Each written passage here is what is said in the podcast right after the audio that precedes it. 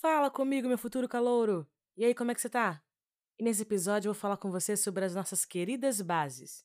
Você já deve ter percebido que essas tais funções inorgânicas têm um negócio com água. Pois bem, com as bases não poderia ser diferente. Identificamos uma base quando colocamos na água.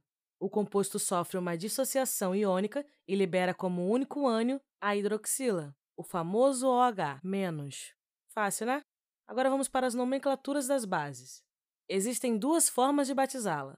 Primeira situação: caso a base tenha um NOx fixo, juntamos hidróxido de mais o nome do metal. Tipo assim, NaOH, que é o hidróxido de sódio, MgOH2, é o hidróxido de magnésio, e AlOH3, hidróxido de alumínio.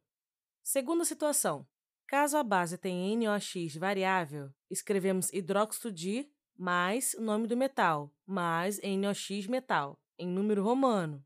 Se liga nos exemplos. FeOH3 é hidróxido de ferro 3, com aqueles três pauzinhos de número romano. CuOH é o hidróxido de cobre, 1 em número romano. CuO2 é o hidróxido de cobre, 2 pauzinhos de número romano.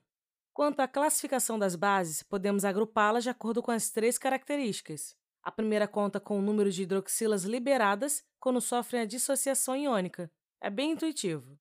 Caso a base libere apenas um OH, será classificada como monobase e assim por diante. Vou falar alguns exemplos aqui. Monobase libera um único ânion OH-. Por exemplo, o NaOH vai liberar uma hidroxila. A de base libera duas hidroxilas, como por exemplo o MgOH2, que liberam 2OH-. A tribase libera três hidroxilas, como por exemplo o AiOH3. Você consegue notar três hidroxilas sendo liberadas. E a tetrabase, que liberam quatro hidroxilas, como o PbOH4, que vai ter as quatro hidroxilas na sua dissociação. O segundo aspecto é quanto à solubilidade em água, que é a capacidade de alguns compostos se dissolver na água, caso você não saiba. As bases elas podem ser solúveis, quando elas, na presença de água, se dissolvem por completo. Parcialmente solúveis, quando são pouco capazes de se dissolver em água. Ou insolúveis, quando elas vêm à água e nem tchum. Ficam ali como se nada tivesse acontecido. Já a última característica é a força. Mas força de quê? Quando falamos de base, a força é a capacidade de sofrer dissociação. Ou seja, quanto maior a quantidade de hidroxilas liberadas, mais forte aquela base será.